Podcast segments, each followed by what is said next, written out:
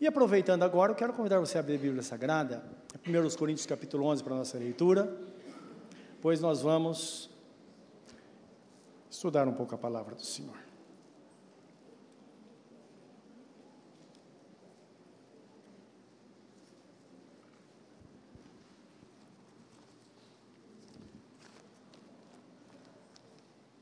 Primeiros Coríntios 11, de 23 a 26.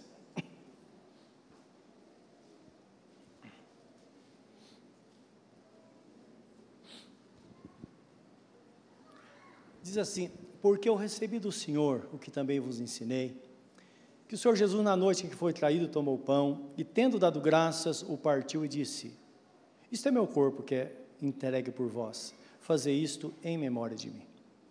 Semelhantemente, depois de cear, tomou o cálice, dizendo: Este cálice é a nova aliança no meu sangue. Fazer isso todas as vezes que beberdes, em memória de mim, porque todas as vezes que comerdes este pão e beberdes deste cálice, anunciais a morte do Senhor até que venha. Vamos orar, querido Deus.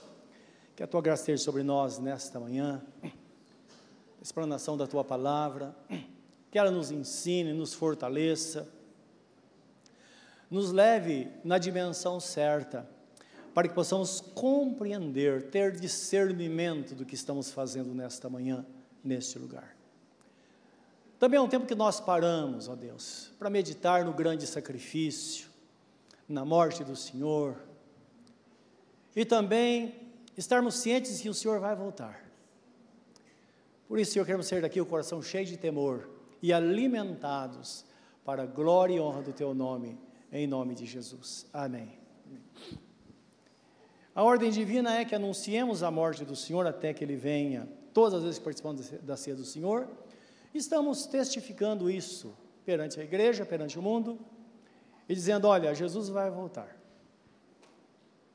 A ordem divina é que devemos todos nos reunir para participar da ceia do Senhor, porque o foco maior é esse, o objetivo é apresentar o sacrifício, o grande sacrifício de Jesus pelos nossos pecados e a sua ressurreição.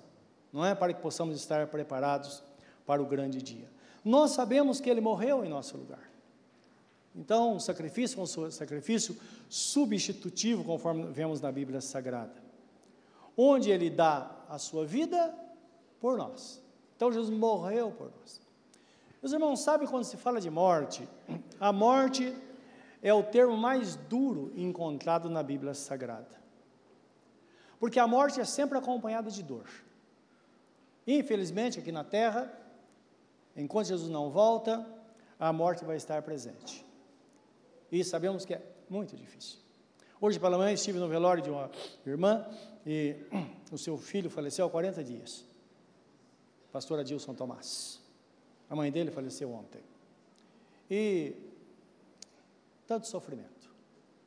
A morte é assim, não é? Ela traz de fato sofrimento. Agora, o mais importante disso é que há uma angústia muito grande pela separação, que é uma separação temporária. Essa mãe que faleceu, ela vivia falando e pedindo que Deus a levasse, porque ela queria estar perto do filho.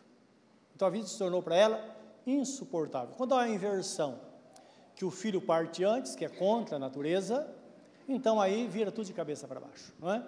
E ela ficava pedindo continuamente. Chegou o grande dia, de repente, ela foi levada para a presença do Senhor com 72 anos de idade. Agora nós sabemos que às vezes nós focamos muito nessa separação temporária. Mas nós não paramos para pensar que em alguns casos a separação é eterna. E é disso que a Bíblia Sagrada trata. Por quê?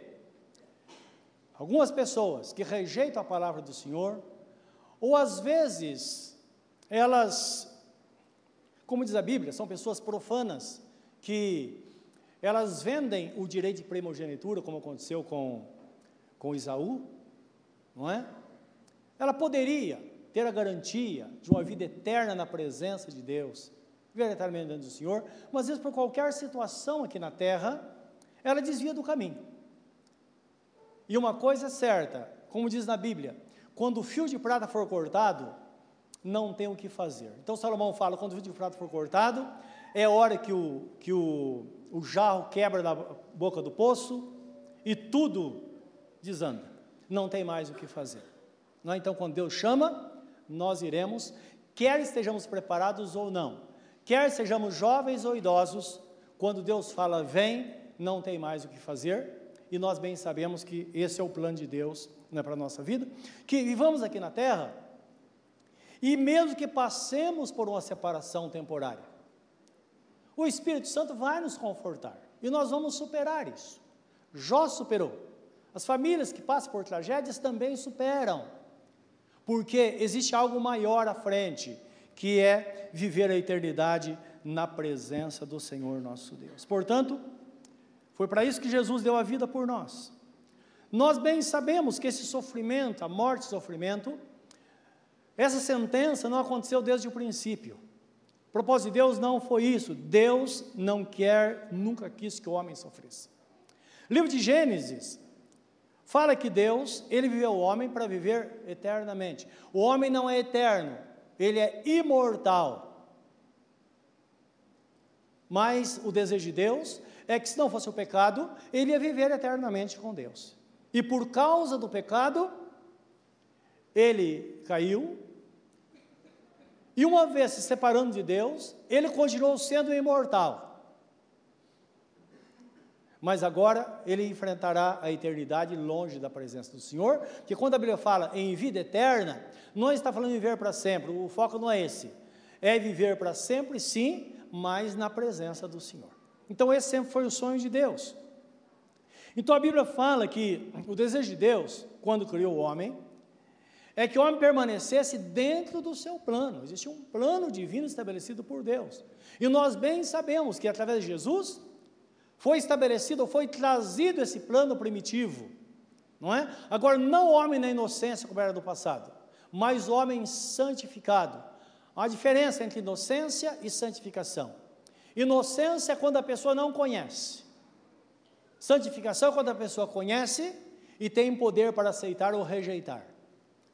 Então, hoje o plano é para os santificados, aqueles que rejeitam a vida longe de Deus e escolhem viver na presença do Senhor, porque a santificação significa separação e dedicação. Então, essa separação do mundo, do pecado, para viver inteiramente para o Senhor. E ele queria viver sem obediência. E Deus deu muitas tarefas a Adão. Então nós vemos na Bíblia Sagrada, é, quando Deus colocou o homem no jardim do Éden, em Gênesis 2,15, fala que ele foi colocado lá para cuidar do jardim e guardá-lo. Então o homem era ocupado. Sabe o que é cuidar e guardar? Essa era a missão dele, conforme Gênesis 2,15. Gênesis 2,19 fala que o homem deveria dar nome a todo ser vivente criado por Deus. É interessante que até a esposa, ela foi denominada como mulher por ele. Então ele diz: essa é osso dos meus ossos e carne da minha carne, e por causa disso ela se chamará varoa, ou mulher, porque do homem foi tirado. E todos os animais foram é, nomeados por Adão. Eles receberam o nome através da, da sua palavra que Deus colocou. Então, Imagine só quanto trabalho ele tinha lá. Além disso, em Gênesis 3,8 fala que Deus tinha um período de comunhão com o homem. Todos os dias, num determinado momento, Deus vinha e se apresentava a Adão, e eles tinham uma comunhão. imagino que era uma comunhão como a comunhão de pai e filho, de uma mãe com, com o filho. Né? Então era um momento muito especial. Tanto é, quando Adão pecou, Deus veio e disse: Adão, o que, onde você está? Adão tinha se escondido. Ele fugiu do momento de comunhão. E é muito engraçado isso, né? Porque o pecado faz isso. O pecado traz vergonha, traz receio. Então, ele se escondeu, e a partir daí nós vemos, conhecemos toda a história da provisão de Deus para a salvação dele, quanto do resto da humanidade, para que é, todos pudessem então ter esse privilégio de viver na presença do Senhor. 1 Coríntios 11, 7 diz que o homem ele traz consigo a imagem e glória de Deus. Isso porque o nosso Deus diz a sua palavra, Em Gênesis 1, 26 e 27, no momento da criação, houve essa expressão no céu: desçamos e façamos o homem a nossa imagem conforme a nossa semelhança. E é claro, nós não podemos imaginar a dimensão, não é? De que forma nós somos criados à imagem e semelhança de Deus? Na aparência, ora, Deus não tem corpo. A Bíblia Sagrada fala que Deus é espírito, não é? Quando diz que os seus adoradores adoraram o espírito em verdade. Mas nós sabemos que algumas vezes que Jesus se personificou, ele personificou, personificou no homem, lá no Velho Testamento. Então, quando fala anjo do Senhor, é Jesus personificado. Alguns dizem, muitos estudiosos da Bíblia, quando fala em Melquisedeque, lá no, no, no, em Hebreus, e também no Velho Testamento, em Gênesis, que era rei de Salém, rei de justiça e paz, diz que ele não tinha pai nem mãe, não tinha genealogia, ninguém sabia de onde ele veio. De repente ele surgiu e acabou sendo rei daquele povo antes de Israel existir. Então, alguns afirmam que lá era Jesus personificado. E é interessante que quando se fala de Jesus, está escrito assim: e ele será rei eternamente, segundo a ordem de Melquisedeque. Então, é nesse texto, em Hebreus 7, que a Bíblia Sagrada fala, que no Velho Testamento, os homens mortais recebiam o dízimo do povo de Deus. Agora, no Novo Testamento, recebe o dízimo aquele que é semelhante a Melquisedeque, aquele que vive para sempre. Isso aqui morreu, ressuscitou para nunca mais morrer. Então, são situações que os nossos irmãos conheceram no Velho Testamento, que mostra Jesus lá. Então, nós sabemos que se o Pai, Deus Pai, ele fosse personificar, ele se personificaria no homem. Como ele precisa ter comunhão com a humanidade, levar a humanidade à salvação, o que aconteceu? O nosso Deus se personificou, assumiu a natureza humana e aí nós vemos Jesus, que é a segunda pessoa da Trindade, que veio como figura humana para dar a vida por nós. Então isso é maravilhoso. Além disso, nós sabemos quando a Bíblia Sagrada fala que nós somos criados à imagem e semelhança de Deus, e Paulo fala que nós trazemos conosco a imagem e glória de Deus, significa que algo de Deus existe dentro de nós. É interessante, todo ser humano, mesmo ele estando morto espiritualmente, que ele não tem consciência do pecado, mas nós sabemos que, existe, além disso, existe uma consciência, que ele sabe se ele está acertando ou se está errando. A pessoa que é crente tem esse sentimento mais apurado, ele tem discernimento, não é? Então nós sabemos que de fato algo de Deus existe dentro de nós. O apóstolo Pedro, escrevendo na sua epístola, primeira epístola, capítulo 1, versículo 4, ele diz que Deus nos deu grandes e preciosas promessas, para que por delas pudéssemos ser participantes da natureza divina. Então, vamos pensar nisso. O nosso Deus, ele participou da, natureza humana, porque o Verbo se fez carne, Jesus se encarnou, isso é representado na ceia, para que nós pudéssemos, então, ser participantes da natureza divina. Então, falando desse, de algo de Deus existente no ser humano. Agora, o propósito de Deus é que o homem, ele fosse de fato obediente. E é interessante isso. O que significa obediência do ponto de vista de Deus, olhando para Adão que pecou? Que a obediência, na verdade, é que o homem, apesar da sua liberdade de escolha, ele tem a liberdade de não obedecer. Então ele era inocente, mas ele tinha essa liberdade. E ele poderia continuar obedecendo ou desobedecer. Então, quando Deus, Deus, Deus deu o mandamento, olha, não faça isso, significa, se a ordem é não fazer, é porque há probabilidade de fazer. E o homem escolheu, não é? Desobedecer. A Bíblia Sagrada fala acerca da nossa vida. Por isso nós seremos julgados segundo a lei da liberdade. Livro de Jeremias fala sobre o estatuto da liberdade, que nós temos liberdade, mas a liberdade traz grande responsabilidade sobre nós. No dia a dia nosso, pesa sobre nós o mandamento de Deus, que andemos no caminho, que vivamos para Ele, mas Deus sabe, nós sabemos, que porque vivemos na liberdade, nós temos a decisão de seguir ou não seguir. Agora, o desejo de Deus é que sigamos, porque assim como aconteceu com o primeiro homem, que foi banido da presença de Deus, nós sabemos que aqueles que deliberadamente rejeitam a palavra do Senhor também serão rejeitados lá no futuro, não é? Então a Bíblia Sagrada fala esse livro de, de da Epístola de Paulo a Tito, parece o 2 Timóteo, diz assim: que ainda que sejamos infiéis, Deus contudo permanece fiel, porque Ele não pode negar-se a si mesmo. Se nós é, obedecermos, nós seremos aceitos por Ele. Se nós o rejeitarmos, também seremos rejeitados. Então é muito interessante isso, né? Se nós rejeitamos Jesus, Ele também nos rejeita. Agora, se somos infiéis, Ele permanece fiel. Este é, o plano continua. E nós que nos movemos para a direita ou para a esquerda, para estarmos dentro do plano estabelecido por Deus na nossa vida. Então, na ceia, isso fica muito claro quando a Bíblia Sagrada fala: examine-se, pois, o homem a si mesmo, e assim coma do pão e beba do cálice. Então, a ceia é para isso, onde nós paramos e nos examinamos. Segundo aos Coríntios, capítulo 13, deve ser versículo 5, fala assim, ou 4, examinai vós mesmos se sois de Cristo. Ora, se não sois de Cristo, já estáis reprovados. Mas nós não somos reprovados porque estamos em Cristo. Então nós percebemos aí que a aprovação divina para nós é se nós estamos em Cristo ou não estamos nele, porque nós somos justificados pela fé nele. Nós confiamos, nós vivemos na presença dele. É por isso que um momento como esse, nós devemos nos avaliar e vamos nos conscientizar de, de que, de fato, nós nunca seremos fortes. Nós podemos ser fracos continuamente e seremos, mas apesar disso, nós guardaremos a palavra e não negaremos o seu nome. Então, esse é o ensinamento bíblico para nós, como igreja, até para não pesar sobre nós algo que nós não podemos suportar.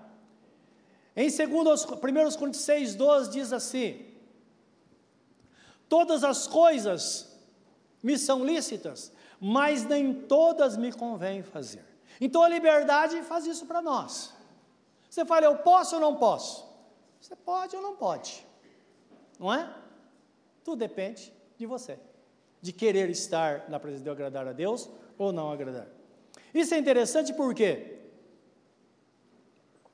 existem algumas pessoas que fazem algo porque é determinado pela igreja. Outros, ao receber a palavra, então descobre alguma coisa e pelo peso da palavra ela não faz. Mas a Bíblia Sagrada fala que devemos viver uma vida de tal liberdade que possamos raciocinar. Paulo escreveu aos Colossenses, ele fala que devemos servir a Deus com inteligência. E servir a Deus com inteligência é exatamente isso. É ter a capacidade de discernimento de avaliar situações. Tem situação que eu digo, eu posso, mas não devo. Não é? Porque às vezes no momento não tem problema, mas e depois? Não dá para saber.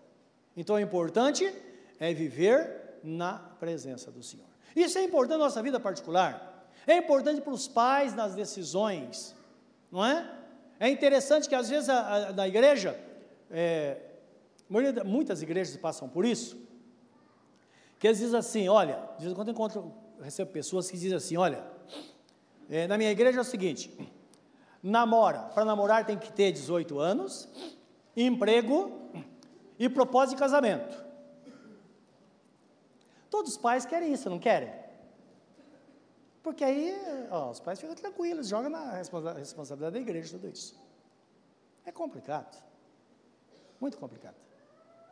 E a gente vai ter muitos problemas, como nós já tivemos aqui na nossa igreja. Lembra quando o pastor Caio e Cris começaram a namorar? A Cris tinha 13 anos. E foi um Deus nos acuda. Não é? E os pais chegaram para mim, mas como que pode? Não é? Eu disse: cuida dos seus filhos, que eu cuido dos nossos. Cada família tem que saber o chão que pisa e saber o que escolher para a sua própria família. E muitas vezes isso contraria o tempo que estamos vivendo, por isso que é importante viver no temor de Deus, de acordo com a palavra do Senhor. Então, precisamos ter isso nosso coração. Eu vim de uma família muito grande, os irmãos sabem disso, nós éramos em nove irmãos, um já está com o Senhor. Então imagina uma família de 11 pessoas. Lá no começo, meu irmão mais velho, quando ele completou 12 anos de idade, todo mundo começava a trabalhar com 7 anos de idade. Então, 7 anos, todo mundo começava a trabalhar. Com 12 anos, então o menino recebia um par de botina e uma calça comprida, um chapéu, porque agora ele era homem. Era assim. E um maço de cigarro. E meu pai, como a maioria dos homens, faziam isso. Chegou em casa com uma calça comprida para meu irmão, um par de botinas tal. Meu irmão ficava tão assim que à noite, às vezes ele tirava, limpava, pendurava e ficava olhando, deitado na cama olhando aquela par de botina. Todo mundo, todo mundo descalço. E lembrando que a maioria, porque até a década de 70, 70% da população estava no campo. Me lembro, minha mãe fala falava que tinha reunião de oração. Esses cultos que fazemos em casa, se fazia no sítio onde eles moravam, a frequência era de 250 pessoas, só vizinhos. Então todo mundo estava no campo.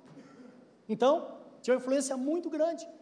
E minha mãe, e eu, meu pai chegou em casa, todo mundo feliz e tal, e foi dando. Meu irmão pegou a calça, pegou a botina, aquela felicidade, todo o chapéu. Meu pai tirou do bolso um maço de cigarro que era caríssimo, porque se fumava fumo de corda. Então, esse cigarro era muito, muito caro. Mas comprava que era o presente. Entregou na mão do meu irmão. Minha mãe se levantou. E ela sempre foi muito submissa ao meu pai. Muita, mulher muito pacata. Ela foi direto do meu irmão, pegou o maço de cigarro, tinha fogão de lenha na cozinha, jogou no, no fogo. Chegou para ele e falou: Olha, em tudo nós vamos é, tentar ter paz, eu vou fazer as suas vontades, criar os nossos filhos, mas nesse sentido eu percebi que eu tenho que tomar a frente. Nunca faça isso de novo para nenhum dos filhos. Nunca.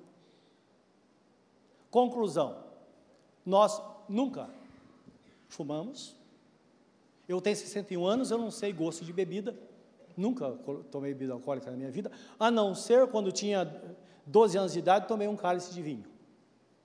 Nunca tomei mais, e nenhum dos irmãos.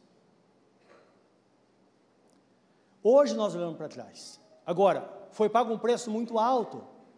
Quando meus irmãos eram jovens, eu era menino, eu me lembro que muitas vezes não arrumavam namorada porque eles não fumavam.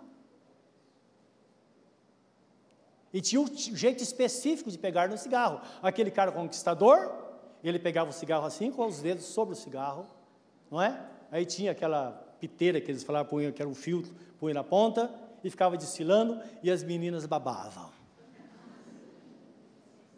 Não é? Mais tarde, essas mesmas meninas choraram em cima do caixão do marido porque morreram de câncer. Não é? Quando vem a propaganda do Malboro, então aí virou uma coisa. Lembra, os tempos mudam. Mas em cada situação que nós nos movemos, nós vamos ter esse discernimento. Todas as coisas são lícitas, mas o que convém para nós? E Deus vai pôr a mão e vai nos ajudar, e certamente vai dar certo, porque Deus é fiel. Amém, meus irmãos? Então, foi esse pensamento essa mesma situação que levou Adão a pecar. Existia uma situação. E Satanás chegou e disse: Olha, a árvore, olha, olha esse fruto. Esse fruto vai fazer com que vocês sejam iguais a Deus. Todo ser humano tem mania de grandeza. Todo povo precisa de um herói. Tanto é que na política, quando surge alguém como salvador da pátria, todo mundo vai atrás. Não é verdade? Todo mundo precisa disso. Então o ser humano tem isso, ele quer fazer, não é? Então o homem sempre tem necessidade de fazer isso. E quando Adão viu, ou a esposa Eva viu, eu creio que já, ele já havia pensado nisso, ela caiu, e depois ele também, e aí veio a desgraça sobre a humanidade. Então, esse é o ensinamento bíblico, meus irmãos, para nós como igreja, sobre a liberdade nas escolhas. Que de fato pergunte sempre: isso é lícito? Pode ser que sim, mas convém, olha o futuro. E de repente todo mundo está fazendo. E você vai pagar um preço muito alto por não fazer. Mas o tempo passa muito rápido. Quando você menos esperar, já chegou o futuro, ele vem no piscar de olhos. E foi o que aconteceu com Isaú. Quando Isaú chegou para o pai, falou: Pai, e agora? O pai falou: Filho, agora você vai servir teu irmão. Mas e nenhuma bênção. Ele disse: Nenhuma filha. Ele começou a chorar, chorar. Aí a, o seu pai falou: Olha, seguinte, quando você é, se conscientizar da sua situação, você vai sacudir o jugo das suas costas e vai ficar livre. Essa é a benção que eu tenho para você. Então, quando Isaú, ele se conscientizasse do que ele fez, e ele dissesse: apesar da minha situação de servo, eu não vou levar essa carga sobre mim, então ele se libertaria. E o que acontece conosco hoje? Quando é que nós vamos nos libertar de alguma coisa? Quando nós sacudirmos o jugo e falar: olha, hoje eu tomo a decisão. Hoje tomo decisão em deixar o vício. Hoje tomo decisão em entregar minha vida para Jesus. Hoje tomo decisão em mudar de direção. Hoje tomo a decisão de orar mais e estar na presença do Senhor. Hoje tomo a decisão de realmente estudar a palavra e buscar a vontade de Deus para a minha vida. Quando se toma uma decisão, Deus vem e, é, e todas as coisas nos tornam possíveis. É onde nós alcançamos as bênçãos para a nossa vida. E no futuro, nós olhamos para trás, dizendo, puxa, como valeu a pena? Né? Como valeu? Porque aí, toda decisão que tomamos, a maioria delas, ela vai permanecer sobre as gerações, porque Deus falou que abençoaria até mil gerações daqueles que temessem o seu nome. Amém, meus amados? Então é o caminho.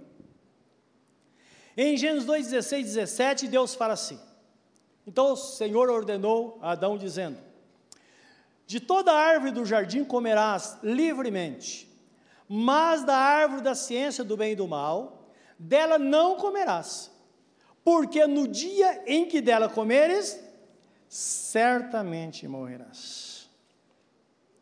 Eu acho interessante essa palavra, porque quando a serpente chegou para Eva, Satanás, incorporado nela, disse para ela: Olha, Deus deu um mandamento, não deu? Ela disse: Sim, deu. Não é? Ele disse para vocês que vocês não devem não comer e não devem nem tocar. Ela falou: É verdade. Só que Deus não disse para não tocar, falou que não podia comer. Não é? Infelizmente, nós sabemos que eles escolheram a desobediência e imediatamente perderam todos os privilégios que eles tinham na presença de Deus. Deus foi obrigado a expulsá-los do jardim do Éden e eles passaram a viver uma vida terrível. Não é? Antes eles eram ocupados, agora eles precisavam comer o pão com o suor do rosto, conforme Deus disse, e em meio a muitas dores. Então, quando nós olhamos para a situação da humanidade hoje, nada mais é do que o resultado do pecado lá no Éden. E Jesus, como redentor, ele veio para resgatar, para tentar mudar a situação, mudar a história da nossa vida. O resgate foi feito por Jesus, mas as decisões são feitas por mim e por você. Por isso que o livro de Romanos 8, 29 e 30, quando fala que todas as coisas cooperam para o bem daqueles que amam a Deus, daqueles que são chamados segundo o seu propósito, diz assim, continua dizendo: aqueles a quem Deus conheceu, também os predestinou, e depois os chamou, e os justificou, e por último os glorificou. Então, sabendo que Deus conhece a nossa estrutura, antes que nascêssemos, Deus já nos conhecia, conforme está no Salmo 139. Mas uma coisa é certa: o plano do mundo é esse, a perdição eterna. O plano de Deus é esse, que realmente existe um plano para que a nossa vida esteja nele. E ele tem chamado. Ele, quando diz que ele predestinou, Deus nos predestinou em Cristo. É através de Jesus que nós entramos no plano real de Deus. E uma vez escolhendo, nós então dizemos sim ao chamado de Deus. E diariamente, pessoas no mundo todo dizem sim, sim, Senhor, eu me entrego a Ti, eu tomo a decisão. Hoje você está aqui, você pode ouvir toda a palavra e sair sem tomar nenhuma decisão na sua vida. Mas você pode sair daqui com aquela decisão firme no seu coração: hoje eu me entrego ao Senhor para nunca mais voltar atrás. Hoje eu vou seguir o caminho. Hoje vou botar minha vida em ordem na presença de Deus. E quando nós tomamos decisão, a mão de Deus está sobre nós para nos abençoar, e nós sabemos que essa é uma palavra legítima, fiel de Deus. Isaías 1, 17, 18, ou melhor, 18, 19, diz assim: Deus fala: Vim depois e argui-me, diz o Senhor. Isto é, vim depois e façamos um acordo, porque arguir significa interpelar. É aquela pessoa que quer explicação para tudo, não é? Então apresente as suas razões, Deus disse, e veja se vale a pena me seguir ou não. Ainda que os seus pecados sejam vermelhos como a carmesim, se tornarão brancos como a lã. Ainda que sejam vermelhos como a escarlate, ou escarlata, que é uma cor mais intensa, se tornará branco como a branca neve. Versículo 19, Isaías 1, Isaías 1 diz assim: Aquele que quiser, aquele que quiser e ouvir, ou ouvir e quiser, comerá o melhor desta terra. Então, é Deus falando conosco e dizendo: olha, tem uma responsabilidade na sua mão de escolha. Nosso futuro pode mudar a partir de um momento que você escolhe. Às vezes você está olhando para a sua vida e você fala: Isso aqui tem que mudar, não é verdade? O jovem, que às vezes está levando a vida, nada está dando certo, não é? Aí ele fala: Quer saber de uma coisa? Eu vou botar minha vida em ordem. Eu vou voltar a estudar, ou então vou aprender um, um ofício, alguma coisa, uma profissão vou trabalhar honestamente, ganhar o pão de cada dia, vou ficar longe das drogas, que isso é uma perdição, é a escravidão, que vem para destruir os fracos.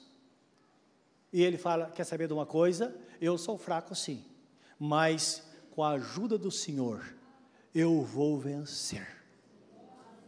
E Deus vai dar vitória. Outra pessoa fala: Quer saber de uma coisa? Ah, tem muitos crentes que tomam lá sua cervejinha. A Bíblia Sagrada fala, não é? Sobre a embriaguez. A Bíblia não fala de tomar um, uma coisinha lá, vai levar você para o inferno. E Satanás usa, isso. Não é verdade? Nunca se bebeu tanto como se bebe hoje. Os adolescentes bebem abertamente. Tem sido uma vergonha, não é? Sabe o que é um pai de família? Vai ter contato com os moradores de rua e você vai ver, os irmãos do Retomar tiveram contato há poucos dias, e eles viram lá pessoas profissionais, profissionais que eu digo, advogados, engenheiros, lá dormindo na rua e cachorro lambendo a boca dele quando ele está bêbado. Perderam a família, perderam filhos, perderam tudo, porque ninguém tolera isso, meus irmãos. Existe um limite e nós sabemos que a família reluta, mas chega uma hora que ela precisa abrir mão. E nós sabemos que famílias crentes começaram com golinho. Então, tome cuidado com isso. Existem decisões, não é? Ah, mas olha, tem igreja que serve a ceia do Senhor com, com vinho. Eu tenho tanta versão, por isso meu pai bebia, não é? E fumava muito. Isso que levou ele à morte com 50, 54 anos de idade. Eu me lembro das brigas que tinha em casa. Então, particularmente eu acho que nem a, a ceia deve ser servida com vinho. Então serve com o suco da uva. Ah, mas lá não importa lá. Os de lá estão pagando o preço. E nós podemos dizer sim ou não, porque temos liberdade. Tem coisas que é lista, mas não convém. Vamos guardar isso no nosso coração, e nós vamos honrar o nome do Senhor. E a Bíblia Sagrada fala disso, não é? Fala de uma família, chamada família de. Me fugiu o nome agora. Uma família foi honrada no Velho Testamento, exatamente por causa disso, pelo propósito de não botar bebida alcoólica na boca. Deus honra aqueles que de fato exaltam o seu nome e de fato Deus quer nos abençoar. Conheci um jovem, casal muito abençoado. Esse rapaz foi líder de jovem na nossa igreja no passado. E ele, Deus estava conduzindo a vida dele. a namorar com uma moça muito crente, estava tudo indo bem. Quando chegou no casamento, ele estava, procura, estava querendo comprar uma casa, só que eles não tinham dinheiro. E saíam por aí, vendo as piores casas, e viam a casa caindo, eles iam lá perguntar o preço. Porque eles julgavam dessa forma. Um dia nós estávamos na igreja, e o Espírito Santo falou muito comigo sobre isso, nós falamos sobre esse assunto. Que Deus, Ele não trabalha com dinheiro, e nós também não, devemos trabalhar com fé. É pela fé que nós temos a bênção de Deus. Aí eles mudaram, os dois entraram no acordo, disseram agora vamos mudar. E começaram a sonhar. Idealizaram a casa, foi muito interessante isso.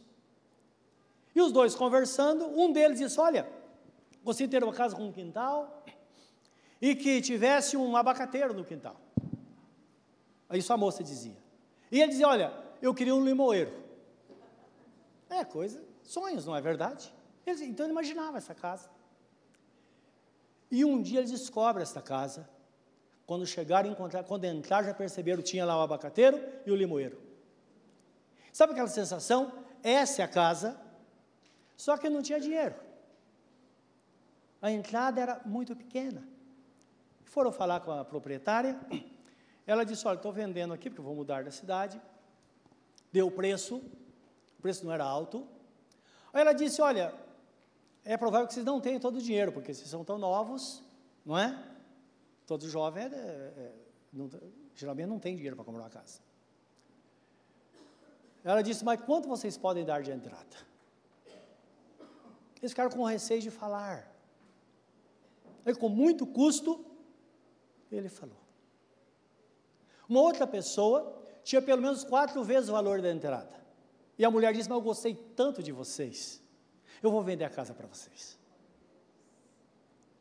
Aí, estava fechando o negócio, a inflação estava aumentando. E ele falou para a mulher, de todos os benefícios, olha, eu vou é, é, reajustar as mensalidades anualmente pelo dólar.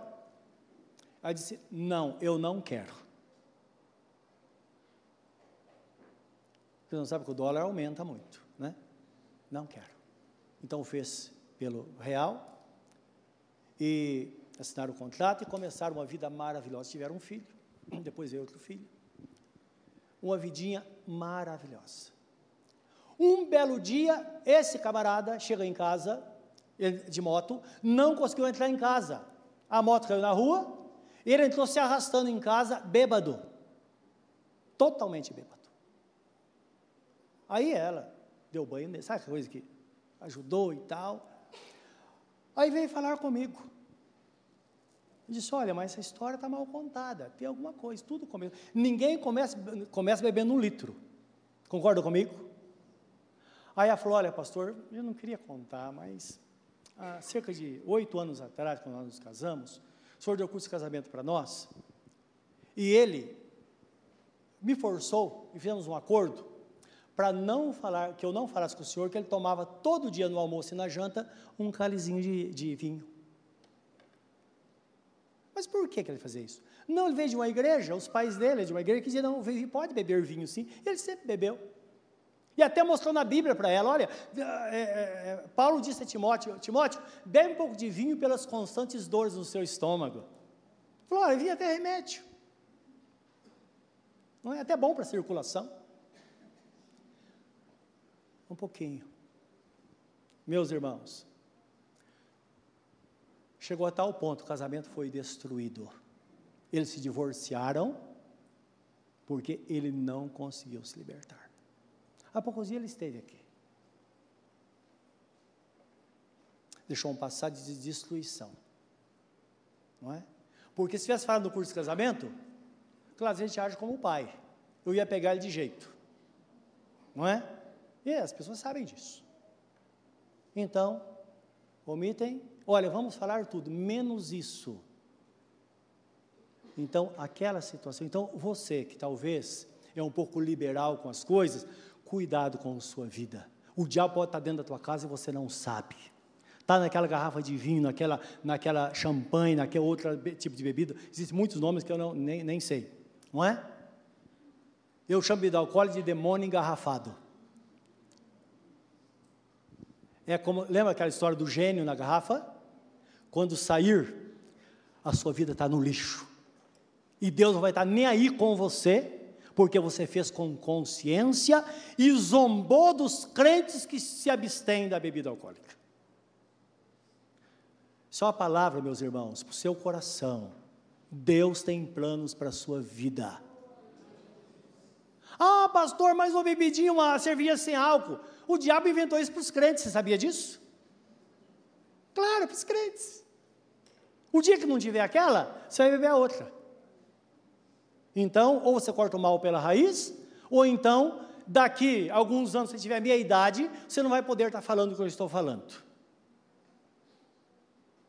Deus tem coisas melhores para as nossas vidas e para a nossa família, para os nossos filhos, para os nossos netos, nossos bisnetos. Deus, Ele promete abençoar até mil gerações daqueles que temem o nome dEle. Nós não temos controle em relação ao futuro, mas Deus tem e o nosso futuro, ele é regulamentado pela nossa decisão de hoje.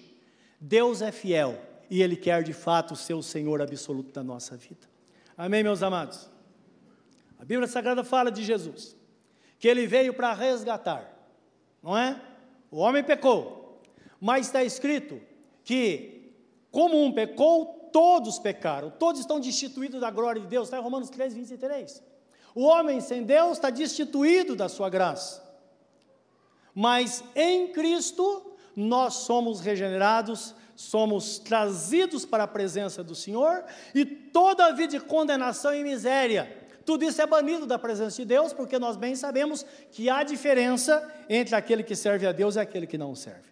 Isso porque Jesus pagou um preço, em Romanos 4, 25 diz assim: que ele, Jesus, foi entregue pelos nossos pecados e ressuscitou para nossa justificação. Então, quando o texto fala que Jesus, ele de fato nos resgatou, e participando da ceia nós anunciamos o seu grande sacrifício, isso significa que ele pagou um alto preço pela nossa vida. 1 Pedro, 1 Epístola de Pedro, capítulo 1, versículo 19, fala que nós não fomos comprados por ouro ou prata, mas com o precioso sangue de nosso Senhor Jesus Cristo, o sangue como que de um cordeiro imaculado. Então Jesus pagou um alto preço por nós. E tenha certeza, ele pagou um alto preço porque nós temos um grande valor. Ninguém daria o seu filho como Deus deu o filho para morrer por nós, ninguém daria um preço tão alto por algo que não valesse nada. Concorda comigo? É porque o homem tem um grande valor na presença de Deus então, Jesus pagou o preço que nós valemos e nos resgatou para a presença do Senhor. Com isso estaremos preparados, porque de repente Jesus vai voltar, ou nós vamos morrer. Essa irmã que faleceu ontem, ela participou do aniversário de uma, de uma neta, e depois voltou para casa. Quando entrou em casa, teve uma ânsia, uma náusea, coisa assim. Questão de horas depois estava morta tudo vem muito rápido. Se isso não acontecer, quando a trombeta tocar, nós sabemos que vai chegar o grande dia. E a Bíblia Sagrada é clara em dizer que nós, que somos assolados por tanto sofrimento, que sofremos porque passamos pela morte nesta terra, a palavra fala que um dia nós vamos zombar da morte. Porque a promessa para nós, meus irmãos, é a ressurreição para vivermos eternamente na presença de Deus. Então, aquele parente seu que serviu ao Senhor estará na sepultura, quando o Senhor voltar, aquela sepultura vai ser rompida e ele vai ser perfeito, será transformado para viver eternamente conosco na presença de Deus. E eu quero ler o último texto para nossa, é, é, encerrando esta palavra, está em 1 Coríntios 15, 51 e 58. Uma promessa para aqueles que estão em Cristo sobre o cuidado de Deus. Então nós sabemos que a dinâmica da vida é essa que nós vivemos. Nós trabalhamos, nós lutamos, nós servimos a Deus, largamos tudo e viemos para a igreja, oramos, lemos a palavra, estamos em comunhão com Deus. Mas vai chegar um momento que tudo isso vai ser colocado diante do Senhor, tudo isso tem um valor. Nós seremos recompensados por tudo. Então diz no capítulo 15, 51 a 58, diz assim: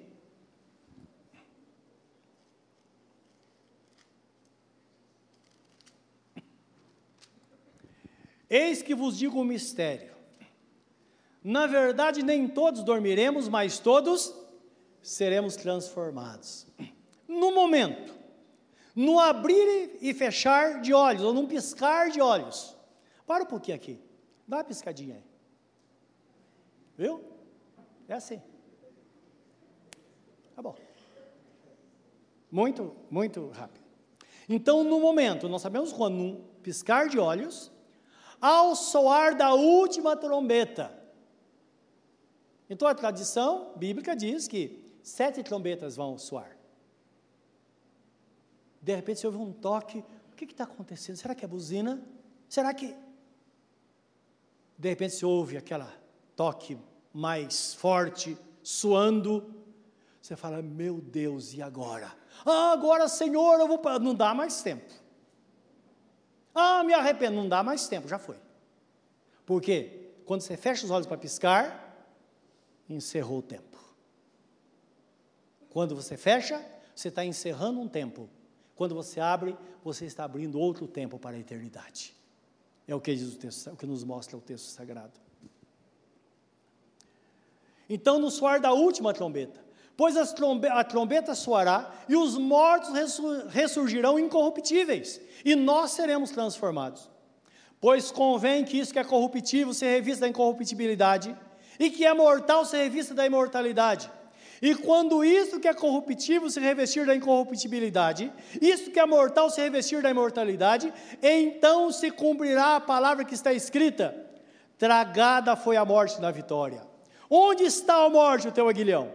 Onde está a morte, a tua vitória? Ora, o aguilhão da morte é o pecado e a força do pecado é a lei. Mas graças a Deus que nos dá vitória por nosso Senhor e Salvador Jesus Cristo. E em vista disso, o 58. Portanto, meus irmãos, amados, ou meus amados irmãos, sede firmes e constantes, não parem. Sempre abundantes na obra do Senhor, faça o melhor sabendo que no Senhor o vosso trabalho não será vão. Você faz sim, mas a promessa é muito grande para a nossa vida. Desta forma é que nós anunciamos o grande dia, todas as vezes que participamos da ceia do Senhor, como fazemos hoje. Esta bem-aventurança é para aqueles que estão em Cristo. Curva o seu semblante nesta hora e pense nesta palavra.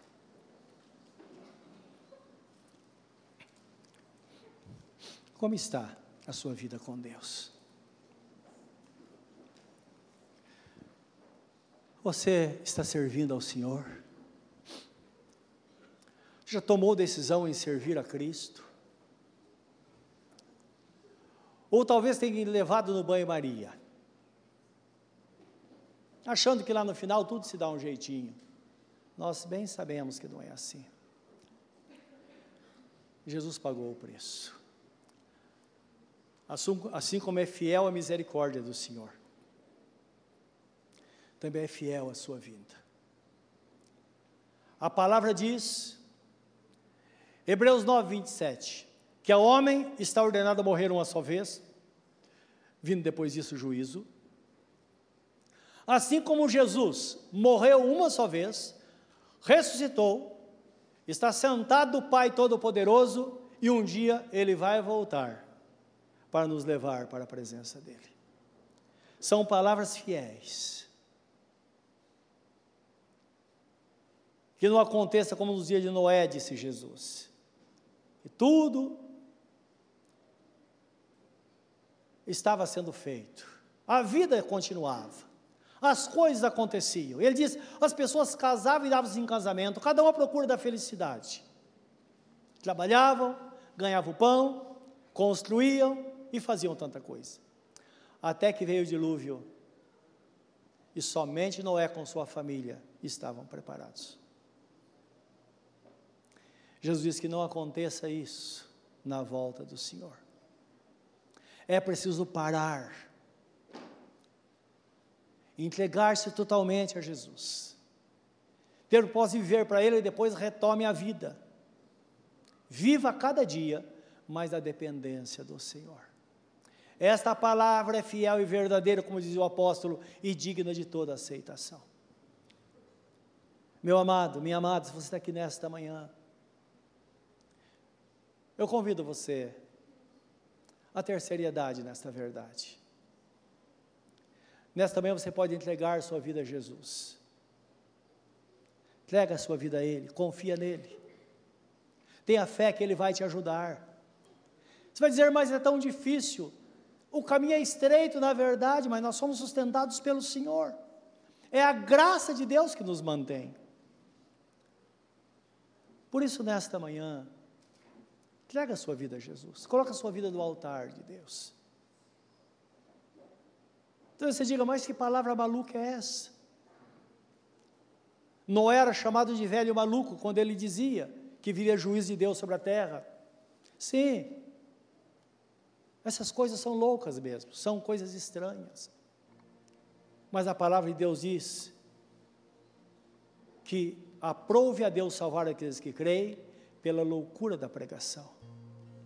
Esta é a palavra que nos chama à verdade, que nos chama no caminho, que faz que vivamos para Deus. Então você diga, mas a vida está uma bagunça. Ninguém leva a sério, mas você pode levar a sério. Então você diz que as pessoas são infiéis, mas você pode ser uma pessoa fiel. Talvez sua vida esteja presa a tantas coisas que você sabe que desagrada a Deus, está desonrando o nome de Jesus. Você pode mudar. Você pode mudar. Uma coisa é certa: a palavra diz que Deus tem ciúmes de nós. Ele nos quer somente para Ele andando na Sua presença. Ele quer fazer uma aliança com cada um de nós, nesse dia. E enquanto participamos da ceia, podemos dizer: Senhor, aqui está a aliança do Senhor conosco. Aliança feita pelo sangue, o sangue da nova aliança derramado em favor de nós. Pai Santo, nesta hora, quero que seles cada coração, cada pedido, cada propósito da tua presença nesta hora, Senhor cada pessoa na sua liberdade possa tomar uma decisão de fé nesta manhã, em mudar o curso da sua vida na presença do Senhor. E assim todos nós viveremos uma vida abundante. Satanás veio para matar, roubar e destruir. Mas o Senhor disse: Eu vim para que tenham vida e vida em abundância. Que cada um possa viver esta vida diante do Senhor. É o nosso pedido em nome de Jesus. Amém.